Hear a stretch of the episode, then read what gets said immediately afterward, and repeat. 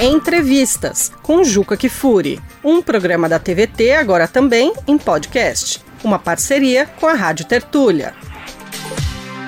Olá, está começando mais um Entrevistas aqui na sua TVT. Hoje, numa, numa noite, numa tarde, numa manhã, você escolhe o horário para ver, particularmente feliz, porque a gente vai receber um dos melhores intérpretes da música popular brasileira. Um violonista de mão cheia, um percussionista de mão cheia, uma figura que, além do mais, mistura sua música, sua interpretação com os direitos humanos, com a vida política brasileira. Eu vou conversar com Renato Braz. Tem lá seus defeitos, né? Eu descobri agora há pouco, ele é palmeirense, mas ninguém é perfeito, a gente sabe. É da geração de 68. Quando o Renato nasceu, a gente estava vivendo o chamado ano que não acabou, segundo o Zuenir Ventura significa dizer que ele não tem 55 anos. Na verdade, Renato Braz não tem idade, porque o ano dele não acabou e ele sempre continuou na trilha de batalhar pelas boas causas. E eu queria começar, Renato, te fazendo uma pergunta assim: é, você vive. Você é capaz de viver sem música ou viver com música para você é mais importante do que viver com arroz e feijão? Olha, a música, é, quando eu não me sinto muito é, conectado com ela, eu, eu vou entristecendo, né? E por, por algumas vezes na, na, na vida, assim, eu passei por isso, né? Por alguns momentos na vida, você acaba se distanciando da música, mas eu eu sou muito feliz quando estou cantando, seja aqui na, na sala da minha casa, seja no teatro, muitas vezes me encanto com uma música e, e, e, não paro de cantar, vivo ela né, o tempo todo. Fico cantando ela não só cantando em casa, mas interiormente, né? Fico interiorizando quando descubro uma música nova. Eu gosto de, de estar perto da música. Não é sempre que, que isso é possível, mas eu gosto muito de estar perto da música.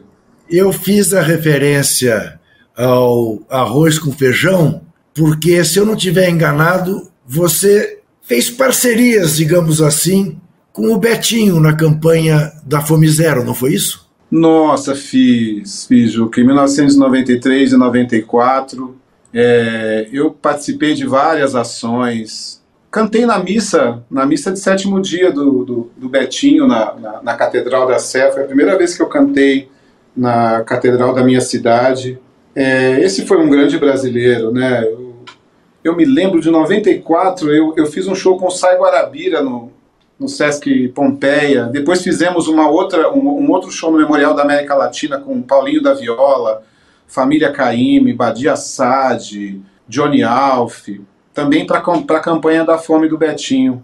Eu não pensei que a gente pudesse voltar nesse tempo. É engraçado, né? Você percorrer um, um caminho tão longo e e ver o Brasil voltar para o mapa da fome, né? Eu sei que o assunto não é esse. E arroz e feijão é a minha comida preferida, porque eu não consigo viver sem arroz e feijão. Eu acho que todo brasileiro, né, Juca? É o, tem o, feijão que, se não me falha a memória, é o, vem da África e o arroz que, é, que vem da Ásia, né? Virou a base da, da nossa comida, né? Da nossa todo brasileiro é engraçado, uma vez em Portugal, eu fui com a minha com a mãe do Antônio, do meu filho mais velho, nós resolvemos passar o, o, o Natal e Ano Novo em Portugal e tal. E aí eu cheguei, perguntei pro, pro rapaz do, do hotel, onde é que a gente pode comer um bacalhau? Ele ficou tão emocionado e ele disse assim para mim, hoje, em qualquer casa aqui em Portugal, seja rico ou seja pobre, todos vão comer o, o bacalhau, né? E eu acho que o arroz e feijão para a gente, ele, é, ele, é, ele, corresponde ao bacalhau para os portugueses. Assim, é, é, a base da nossa alimentação. Quando você percebe que, que o Brasil está sem comer, né, e que isso, o básico, não chega nos lugares mais longínquos, dá uma sensação muito, muito ruim. E por isso que temos aí grandes brasileiros dedicados a essa causa, como foi o Betinho, que eu tive o prazer de conhecer, de conviver. O Renato, como é que a música e a liberdade se comunicam na tua cabeça? Para mim, ela é um grito de liberdade. Eu vou te contar uma, uma coisa que eu acho que até explica melhor do que qualquer outra explicação que eu tente. Hoje nós perdemos o grande Theo de Barros, né? Sim. E minha mãe, eu sou de 67, você falou 68, mas eu sou de 67. E, e minha mãe viu o Theo de Barros, ela estava grávida de mim, e viu o Theo de Barros, porque o Theo de Barros e o. E interpretar essa música, né? Do, que é o Prepare o seu coração para as coisas que eu vou contar. Eu venho lá do sertão, eu venho lá do sertão, eu venho lá do sertão e posso não lhe agradar. Que é da, do cara que toma consciência, né? Na boiada já fui boi, mas um dia me montei, não por um motivo meu, mas de quem comigo houvesse, que quisesse ou que pudesse, né, por qualquer coisa de seu, querer mais longe que eu. Quando eu gravei isso, e eu gravei para minha mãe, eu comecei a pensar sobre essa letra, né? É a pessoa que toma consciência, né? E tem a consciência elevada, eu já, né, na boiada já fui boi, mas um dia me montei, né? Você imagina, hoje perdemos o Theo de Barros. É, que né? pena. E esse é... esse é um grito de liberdade, né? Sem dúvida. Eu aprendi já desde cedo que cantar, né, é esse grito de liberdade. Eu adoro canções românticas, eu gosto de, de cantar todo tipo de música, né?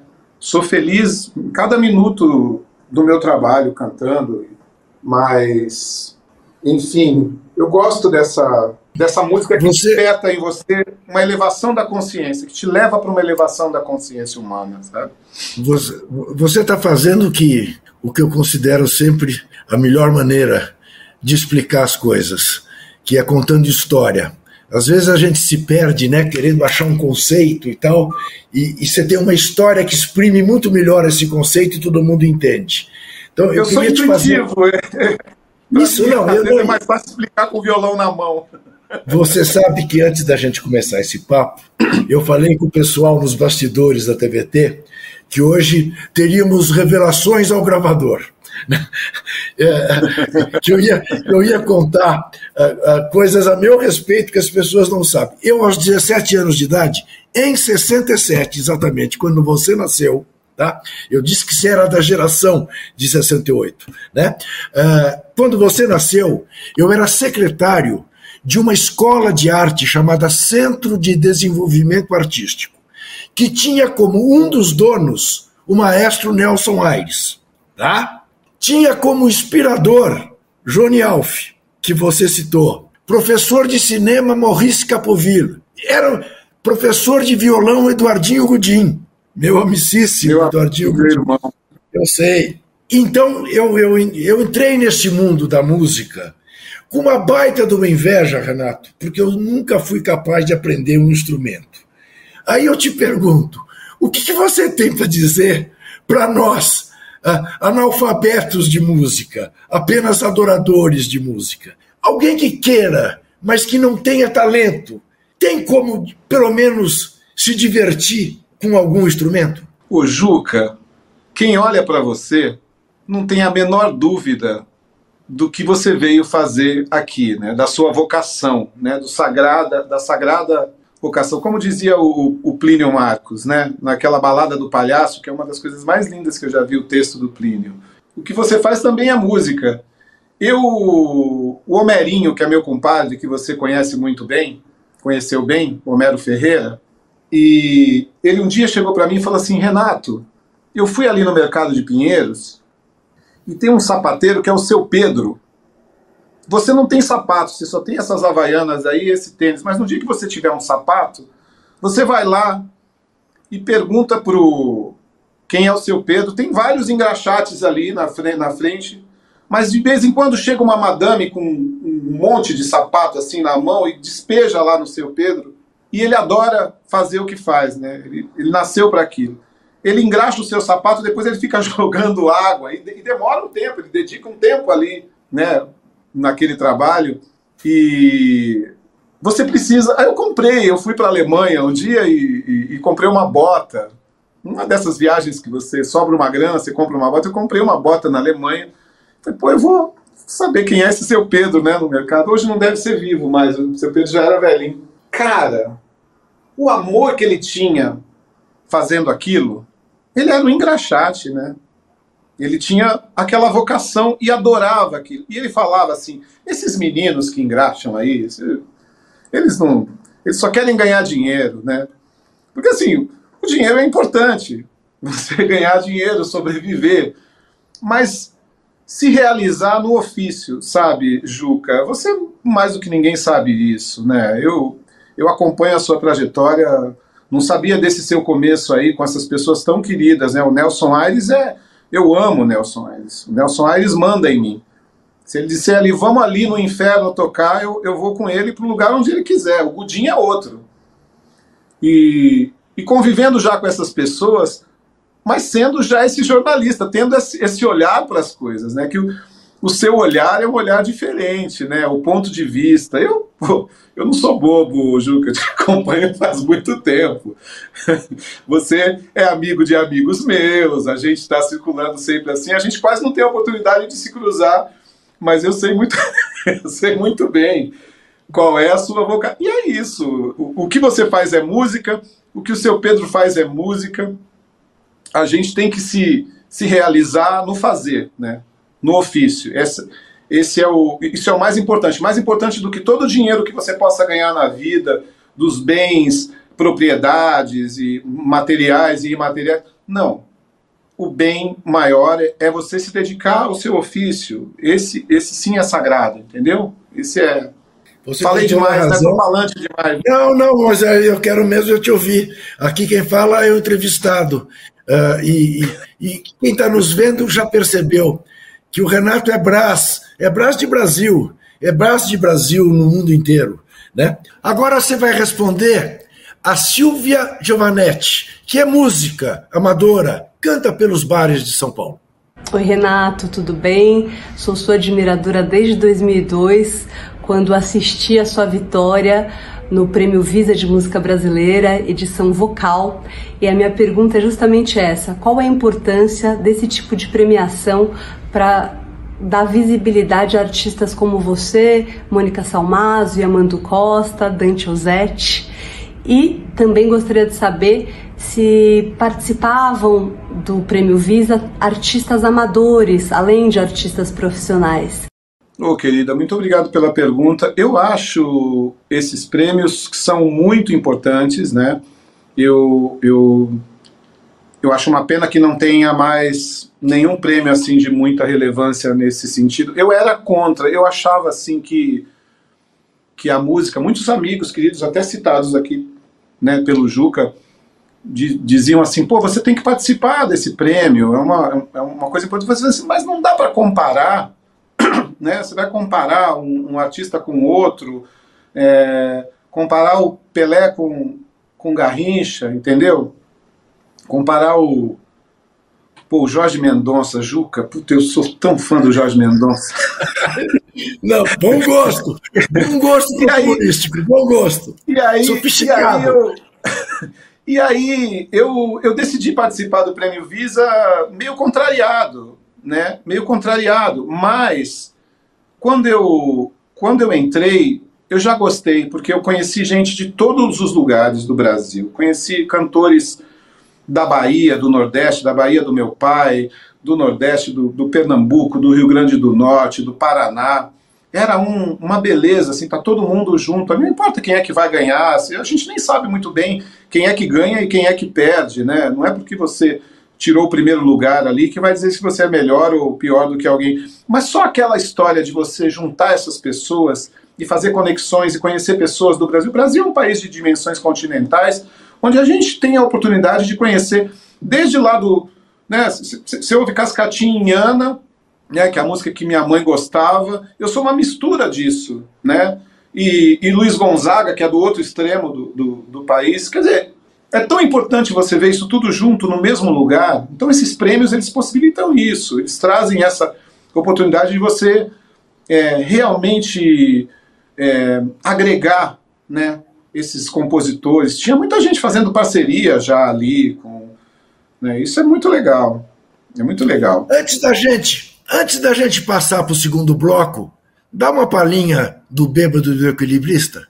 Caía a tarde feito um viaduto e um bêbado trajando luto me lembrou Carlitos a lua tal qual a dona de um bordel Pedi a cada estrela fria um brilho de aluguel.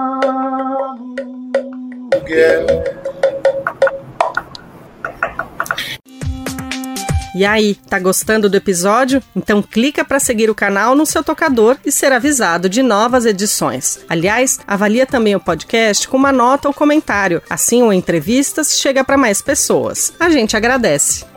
Eu converso com esse multiartista, Renato Braz, que nos emociona sempre, sempre, sempre. E agora, quem tem uma pergunta é o radialista da Rádio Brasil Atual, Emerson Ramos. Olá, pessoal. Olá, Juca. Olá, Renato. Queria saber de você, Renato, qual é o seu ponto de vista, qual é a leitura que você faz desse momento aqui para a arte e também para a música brasileira, né? que teve realmente esse período aí é, de verdadeiro caos e um incêndio, né? um descaso com a cultura de uma maneira geral. E você, como um artista que tem todo o respaldo da crítica e do público, como é está sendo esse momento aqui para você? E qual que é a sua visão, qual que é a sua perspectiva para a arte brasileira como um todo? E também principalmente para a música, né? Que caminhos você acredita que a gente vai passar a trilhar a partir desse momento aqui na arte e na música brasileira. Ô querido, saudade de você e adoro a Rádio Brasil Atual. Sempre estou ligado aí com o Colibri, com vocês todos. Eu, eu espero, né? Eu espero que a gente que a gente comece a fazer um, um caminho de reconstrução. Eu espero, espero não, isso já está sendo feito mas não só para no, no, campo das artes, né? Porque é preciso que a gente entenda muito bem o que é. Né? Eu vejo uma reconstrução em todos os sentidos. A arte sem a educação, por exemplo, não sobrevive, né? A saúde é tudo conectado, né? E eu espero. Eu não sei o que vai acontecer. A gente está num momento muito mais é, construtivo do que destrutivo, né? Do que esse momento que a gente passou foi muito difícil em todos os campos, na saúde, na cultura, na educação, né? E eu espero, certamente vai ser bem melhor, já está sendo, né? Que a gente consiga fazer essa reconstrução de, de forma harmoniosa, né? Entendendo esse país todo e as suas dificuldades, né? Eu fico imaginando que eu, eu, eu, eu vivo num... Eu sou um privilegiado, né? Eu cheguei num lugar é, importante, assim, da, da carreira, mas fico... Eu, eu, eu, eu me realizo... Eu viajo o mundo inteiro, mas eu, eu me realizo tocando dentro do meu, do meu país, né? E com esse violãozinho eu, eu já cheguei em lugares bem distantes, né? No interior do Maranhão, do Rio Grande do Norte, e muito talento, muita gente, muito trabalho a ser reconhecido, de tanta importância, né? Estou torcendo, acho, acho que isso vai acontecer. Acho que isso vai acontecer. Preciso muita atenção, muita muita atenção mesmo para esse para esse país, né? Tão rico, né? Onde, onde a nossa cultura e a nossa arte ela sobrevive nos lugares mais precários e mais longínquos, né? você pensar no Coco de Zambê, do Rio Grande do Norte, no Caboclinhos, né, no, do, no Maracatu cearense, na Folia de Reis de Minas Gerais. Né? São coisas que são passadas de pai para filho, mas realmente isso sobrevive é, em condições muito, às vezes, precárias. Né? E a gente precisa cuidar disso, porque esse é o nosso, é o nosso maior patrimônio.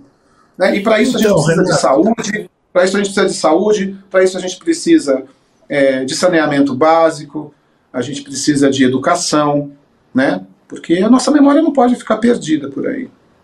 Parodiando, parodiando Tiago de Mello, fez escuro durante um longo período recente no Brasil e você continuou cantando. Né? Uh, tenha lá todas as máximas populares, né? quem canta os mares espantas, mais do que nunca é preciso cantar. A gente passou pelo que passou. A gente conseguiu resistir e a gente conseguiu virar o jogo. Como você disse, estamos vivendo um período de reconstrução. Como é que você se vê nesse momento? Nós vamos falar mais tarde do que vai acontecer nesta sexta-feira no, no, no, no, Largo de São Francisco, na Catedral da Sé. Vamos falar. É, mas como é que você se vê agora? Eu sou um operário. É. Eu, sou, eu sou um operário. Eu gosto do que faço. Cara, você, você me faz chorar. Eu, eu estive com na casa do Tiago de Mello, você citar o Tiago de Mello parece coisa mandada, pelo amor de Deus.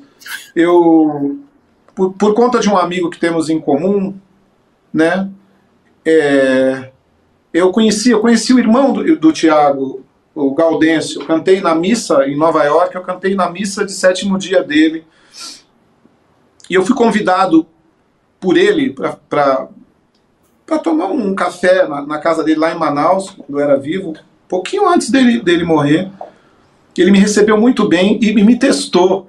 Falou assim: você conheceu meu irmão mesmo? Então canta aí a música, a música do meu irmão que você cantou na missa. Eu falei, pois não, e cantei.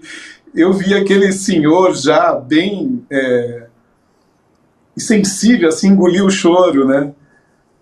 E é isso, eu me sinto a serviço da, da música, de, é, esse, esse momento é um momento delicado de reconstrução e, e eu tô eu me sinto assim à disposição para fazer parte dessa reconstrução, sabe? Porque é, é isso, esse é o esse é o momento. E às vezes silenciosamente, viu, Juca? Às vezes a gente não precisa gritar para ser escutado, né? né? Você pensa no João Gilberto, por exemplo, que é um dos maiores artistas, né, dessa terra que cantava baixinho, de repente eu tô num shopping center sem falar nada de japonês, no meio de Tóquio, naquela loucura de Tóquio, no serviço de alto-falante do, do de, de, música do, do shopping center, você, você escuta ele, né?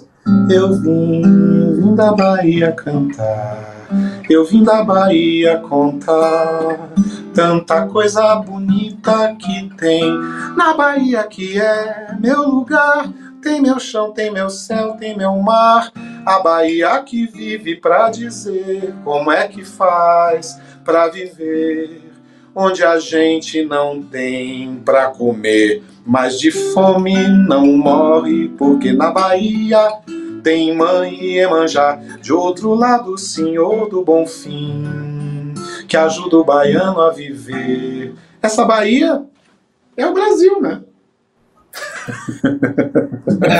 Renato, Renato nós, nós, nós, brasileiros, na verdade, nesse aspecto, somos privilegiados. Né? Quer dizer, eu sempre digo: se há duas áreas que o Brasil é primeiríssimo mundo, é o, é o futebol e é a música. Né? de Vila Lobos, de Rosa, de Cartola, eh, de Chico, de Gil, de Caetano, de Edu Lobo. Eh, Milton Nascimento. O que é Milton Nascimento para você? O que é esta instituição que acaba de fazer 80 anos e que a gente não vai deixar se aposentar, porque Milton Nascimento não se aposenta nunca. Milton Nascimento daqui é a, a mil maior, anos. É a minha maior referência. é a minha maior referência como músico, como cantor. Eu sou um seguidor do Milton, antes de ser cantor, antes de ser qualquer coisa. Assim. O Milton é como se fosse a minha estrela guia. Você sabe, Juca, que eu botei ele e o Chico do, do meu CD mais recente que eu gravei. Eu quis que os dois gravassem no mesmo dia, porque eu sei que os dois eles se eles se frequentavam ali na década de 70, 80, né? Você vê imagens maravilhosas dos dois.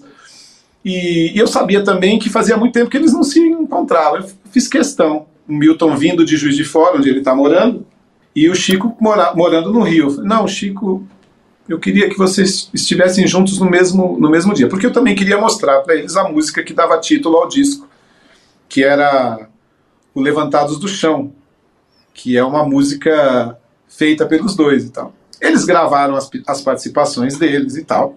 E eu e eu falei, olha, agora eu queria que vocês sentassem aqui nesse sofá e, e queria mostrar para vocês a música que dá nome ao disco.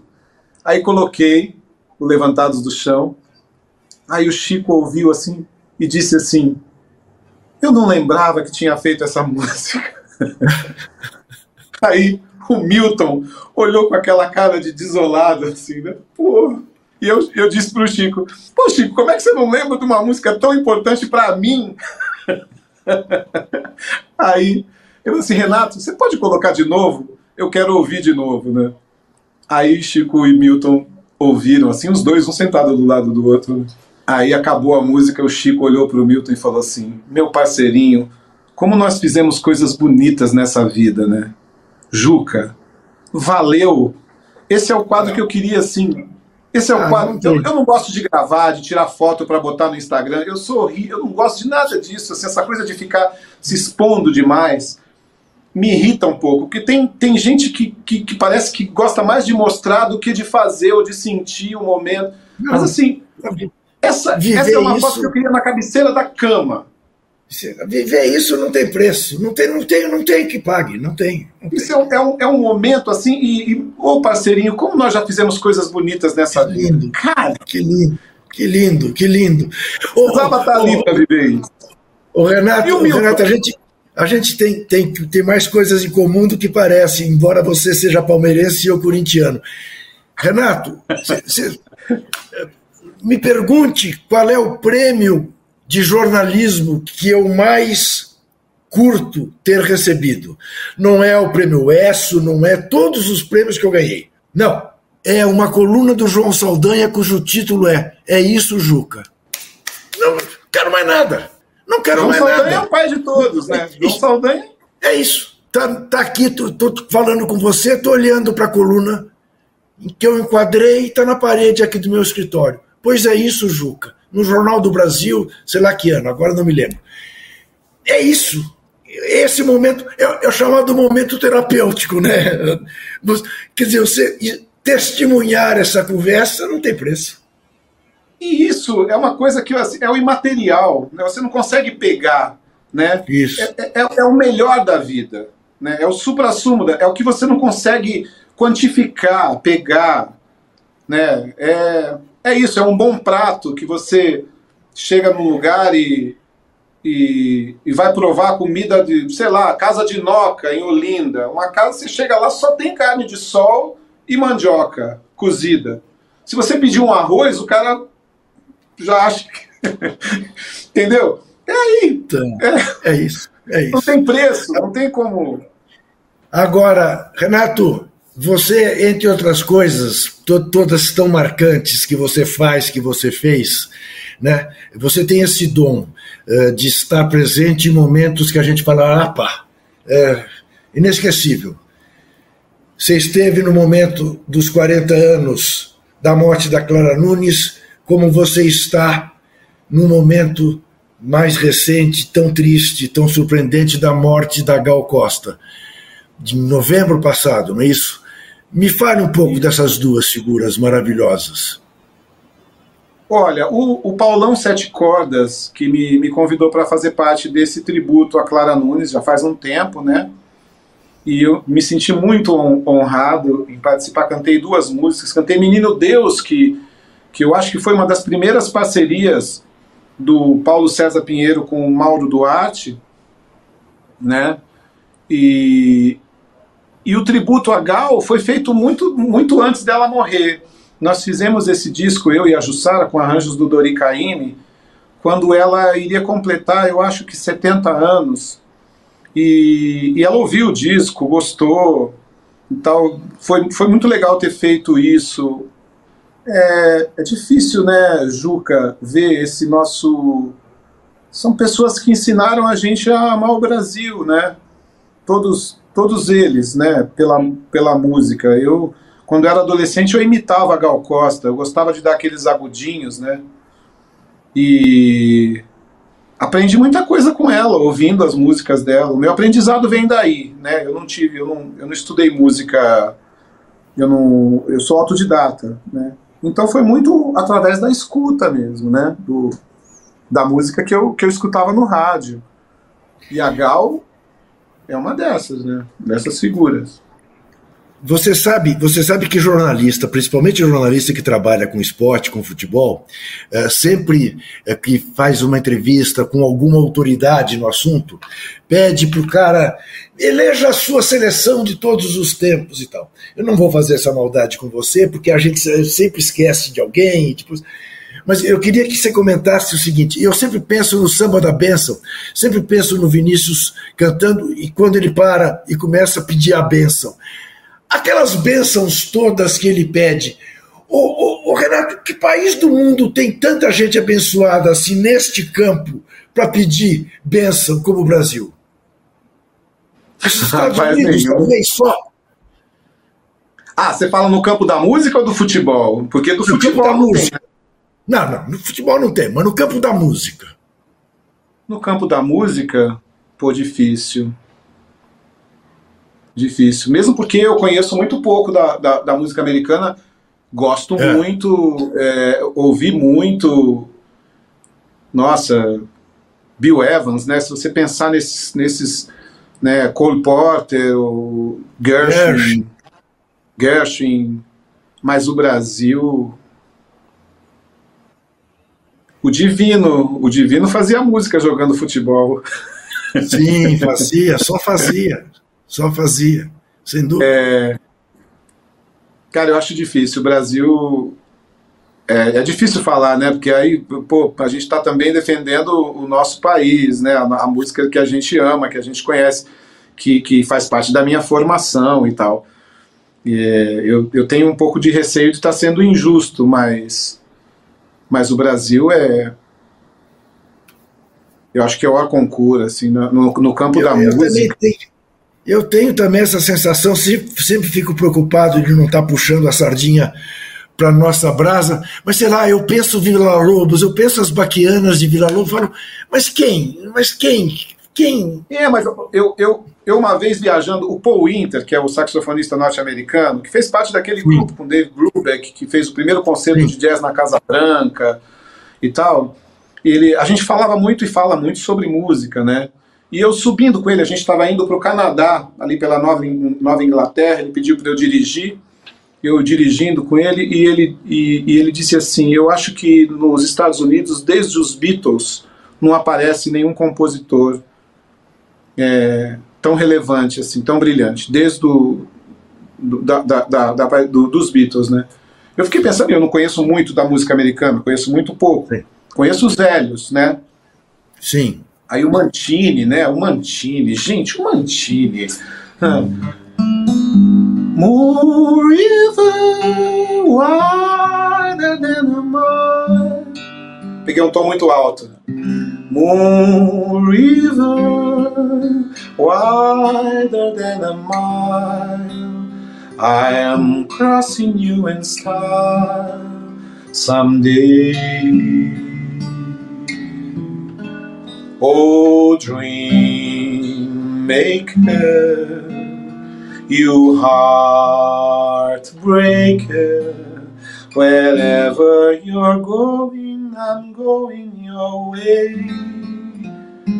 Two drifters off to see the world. Isso me faz chorar. E aí ele disse para mim, aí eu, aí eu perguntei para ele, mas e o que, que, Aí ele começou a cantar e, e, e sofejar as melodias do Paul McCartney.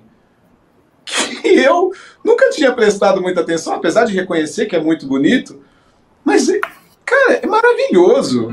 Se pensar nem nos Beatles, depois. É. Como é que era?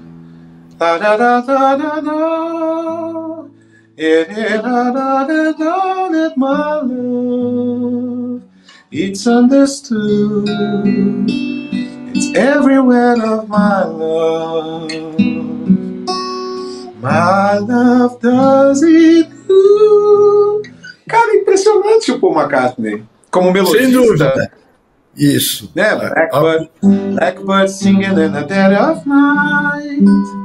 Take the sunken eyes and learn to see. Or here, there and everywhere, né? Sim, que é uma maravilha. There and everywhere. Pô, sei. Apenas lembrando, lembrando a você que nos vê que o Renato está falando de música estrangeira, evidentemente Paul McCartney não é americano, é era inglês de Liverpool. Nós já voltamos. Quer produzir um podcast? Chama a Rádio Tertúlia, estúdio profissional e 20 anos de experiência na área. radiotertulia.com.br Estamos entrando no terceiro e último bloco do nosso Entrevistas de hoje e eu já estou com uma saudade terrível uh, de conversar com o Renato Braz, porque não vai dar tempo de eu conversar tudo que eu quero com ele e eu gostaria de passar o dia ouvindo o Renato Braz. Mas, ossos do ofício, tudo tem tempo, começo, meio e fim. Queria que você começasse esse bloco respondendo a uma linda pergunta feita pela Gabriele Abreu, do Instituto Vladimir Herzog, que já introduz um assuntaço. Olá, Juca. Olá, Renato. É um prazer participar desse diálogo com vocês. Eu que sou uma grande admiradora do trabalho de ambos. Renato, você tem uma legião de fãs que apreciam muito a sua arte, mas há um grupo específico que sempre elege a sua voz para dar vazão a uma série de sentimentos. E aqui eu estou me referindo aos coletivos, movimentos, entidades que reivindicam por memória, verdade, justiça e reparação, sobretudo em relação à ditadura militar. Inclusive, Renato estará conosco e também o Juca na próxima sexta-feira, dia 17 de março, onde faremos um evento em memória de Alexandre Vanuc Leme, que há 50 anos foi assassinado pelo regime militar.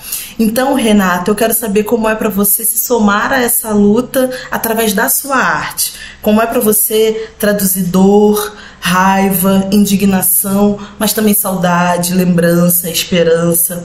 Eu aproveito para convidar todos que estão nos assistindo para o ato cultural e político que acontecerá na próxima sexta-feira, a partir das 4 horas da tarde, na sala dos estudantes da Faculdade de Direito da USP, e a partir das 7 horas da noite haverá uma missa na Catedral da Sé, ministrada por Dom Pedro Stringini. Um beijo e obrigada pela oportunidade de conversar com vocês. Legal. Bom, raiva, dor, né? Eu acho tão importantes você declarar com o amor, né? A indignação, né? É tão importante você declarar o amor também, né? Porque é muito cara, é muito difícil falar sobre isso, né? Sobre todas essas essas nossas é, é, é tão é, é muito difícil perder ente querido, né? Você e olha o, o fato de estar ali cantando e, e de alguma forma é, contribuindo né, com a minha música, eu me sinto menos artista nessa hora. Eu me sinto muito mais um cidadão cumprindo um dever cívico, né? Que é relembrar o Alexandre. Eu, eu conheço algumas pessoas da família, conheço a história do Alexandre e, e acho muito triste se perder um, uma pessoa brilhante, né, um, né, um líder, né, num, num, momento tão difícil como aquele. Eu não vivi esse momento, eu era um, uma criança, mas entendo perfeitamente tudo aquilo que aconteceu, mesmo porque as pessoas ficaram para contar a história dessas pessoas, como o, o próprio Vladimir Herzog. Me sinto feliz, embora, né, em poder participar, em poder estar ali junto dessas pessoas que eu tanto admiro e que eu sei que tenho amigos ali que eu vou querer bem para o resto da vida, né? Como o Camilo Vanucci, o Paulo Vanucci. A gente está agora também organizando a, a Caminhada do Silêncio, que acho que vai ser dia 2 de abril, no, no Parque de Virapuera, em memória também né, dos, dos desaparecidos. Né? Eu já venho também trabalhando com nisso há alguns anos, ficamos alguns anos, essa, essa, essa comissão foi extinta no governo Bolsonaro, o que é uma vergonha, né? mas agora retomamos os, os, os trabalhos. E é isso, eu quero estar junto dessas pessoas que, que, que pensam nessa causa, e isso tem que ser sempre lembrado, né? porque tivemos aí um, um, um, momento muito difícil em que isso tudo foi colocado à prova. Né? Nós, nós quase regredimos muito mais do que né, do que do que regredimos, né? Assim, quase isso seria catastrófico, né? Um país tão tão bonito, né? Tão solidário, né? Um povo tão a gente não poderia sofrer mais do que já sofremos. Mas enfim, estaremos lá juntos, né? Às quatro horas. Pois é. Quatro horas lá no Largo São Francisco, na 16 horas na faculdade do do Lago São Francisco Isso. e na Catedral da Sé, onde Às eu cantei 19. na missa, na, na, na, na, missa do Betinho, e teria a honra de cantar também para o Alexandre Ivanucci. E eu vou ter a honra de apresentar a cerimônia na Faculdade de Direito. É, e, e eu acho que é isso, né, Renato? Quando a gente participa dessas coisas, a gente está, em última análise, homenageando a vida desses brasileiros que foram embora tão cedo por um ideal, né, mortos da maneira covarde como foram. Celebrando a vida, celebrando o fato de que a luta deles não foi em vão, que eles não perderam e que eles ficaram como semente e que nós os cultuamos até hoje. Isso é muito importante. É muito importante ter isso em mente. Não é uh, alguma coisa que seja. Claro que é uma cerimônia que sempre tem em si a tristeza da perda, mas tem ao mesmo tempo a alegria de poder lembrá-los e permitir que eles não morram nunca. Eu acho que isso é, é, é, é o que explica né? estar sempre presente nessas ocasiões. Você sabe, Juca, eu, o meu pai, eu tive uma vida, assim, meu pai é um pai adotivo, né? O meu pai biológico eu não fui criado por ele, fui criado pelo meu pai adotivo. O meu pai era uma figura muito silenciosa e não sabia assinar o nome, mas era, era um sábio. Depois que ele morreu, você sabe que muitas vezes eu sento aqui nesse sofá da minha casa, quando eu tô com algum problema, alguma coisa algum dilema, alguma coisa que precisa ser resolvida, até às vezes com uma certa urgência de tomar uma decisão ou outra, assim.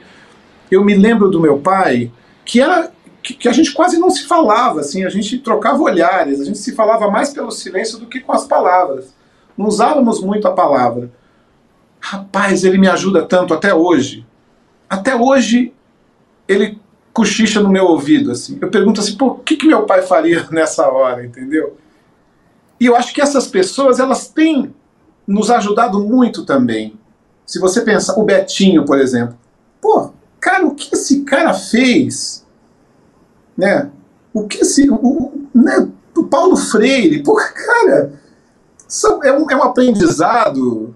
Eu, eu, uma vez na China, perguntei para uma chinesa, fiz uma, uma, uma amiga, a Shang, e, e, eu sempre tive curiosidade, assim, achei que ela falei assim, mas o que, que o Confúcio foi para vocês aqui? Porque no mundo inteiro, o Confúcio é, é um, é um filósofo, é um pensador. Aí ela me disse assim: Renato, o Confúcio, assim como Lao Tzu, para a gente aqui na China, eles foram professores. Eles foram nossos professores. Cara, é um professor. Esses é caras estão ensinando a gente até hoje. Eles vão embora. É isso. É isso. E a gente vive aprendendo com eles. Renato, você conversa, você conversa com o Betinho, eu converso com o Enfio, com quem eu convivi bastante, o irmão dele. Eu converso diariamente com esse cidadão aqui, ó. Ah, isso é maravilhoso. Aqui, na minha mesa. Eu, com muita frequência, falo: o que será que o magro faria? E olho para o que, que você faria nesse, nessa situação? Eu, eu penso sempre nele. Quer dizer, o que que o, como é que o magro teria, teria enfrentado esses quatro anos de obscurantismo que nós vivemos? Como é que ele estaria hoje olhando para as novas perspectivas que estão postas Outra vez, felizmente, que o Brasil tendo que recomeçar, tendo que reconstruir, tendo que tirar de novo o país do mapa da fome. Mas é, são inspiradores mesmo, né, Renato? São... Luca, eu estava no lago, eu estava no lago do Anhangabaú quando ele fez aquele pronunciamento de, que ele não sabia se ia para a Itália, se não ia. Sim, eu era tinha 14, eu tinha 14 anos, eu era office Isso. boy, tinha 14 uhum. anos. Eu estava ali, naquele lugar esse cara, ele já dava o norte pra gente ali, né? Isso. Ai, Juca, eu também passaria horas aqui conversando com você. Olha aqui, agora ainda temos um tempinho, ainda temos sete minutos, oito minutos, estou vendo aqui. Olha aqui. É, é, Latinidade, é, você participou também da homenagem aos 100 anos de Darcy Ribeiro que é esse monstro genial também, esse cara que é multifacetado, esse antropólogo, esse político, esse comunicador, esse tudo. Como é que você, você e sua música, por exemplo, pensam a América Latina, o tango, a música cubana, como é que isso mexe com você? Você sabe que eu queria ter cantado uma música nesse show. Cante. Mas aí não, não deixaram, né? Ah. El nascimento de um mundo se aplazou por um momento.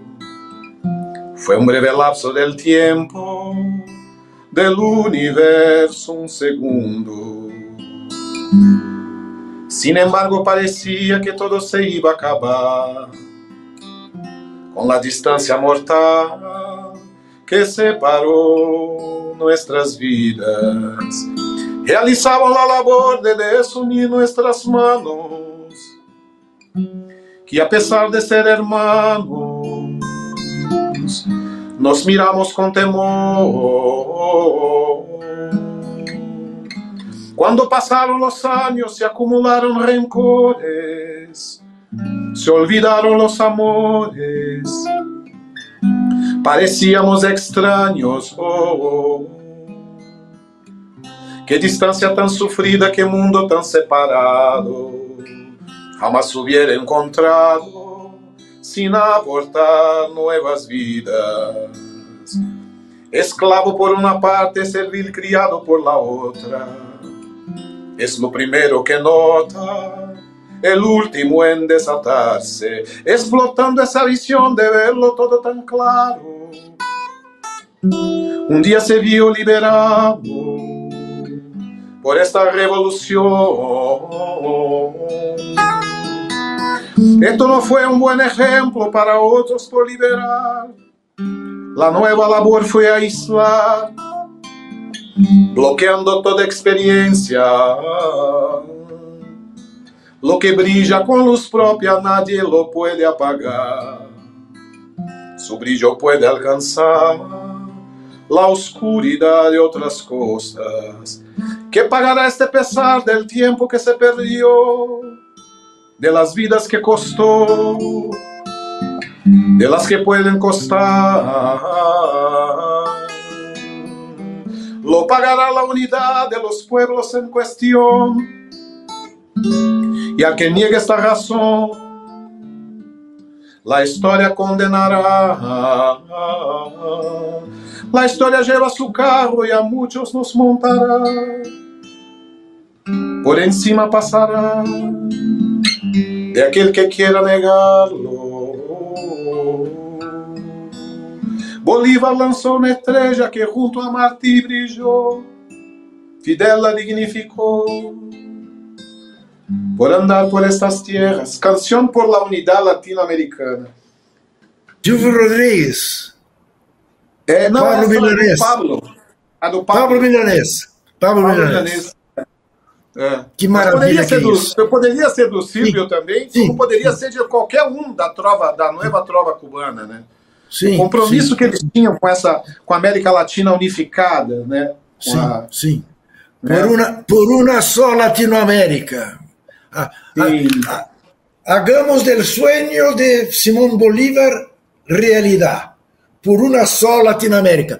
Tem um condor numa rocha quando você sai da, pelos Andes, pelo túnel latino-americano, você sai sai de Mendoza por esse túnel, entra no Chile, tem uma rocha, tinha pelo menos quando eu fiz essa viagem, com um condor em cada uma delas manos, uma bandeira argentina, a outra chilena, e com esses dizeres: façamos do sonho de Bolívar uma realidade por uma só Latinoamérica.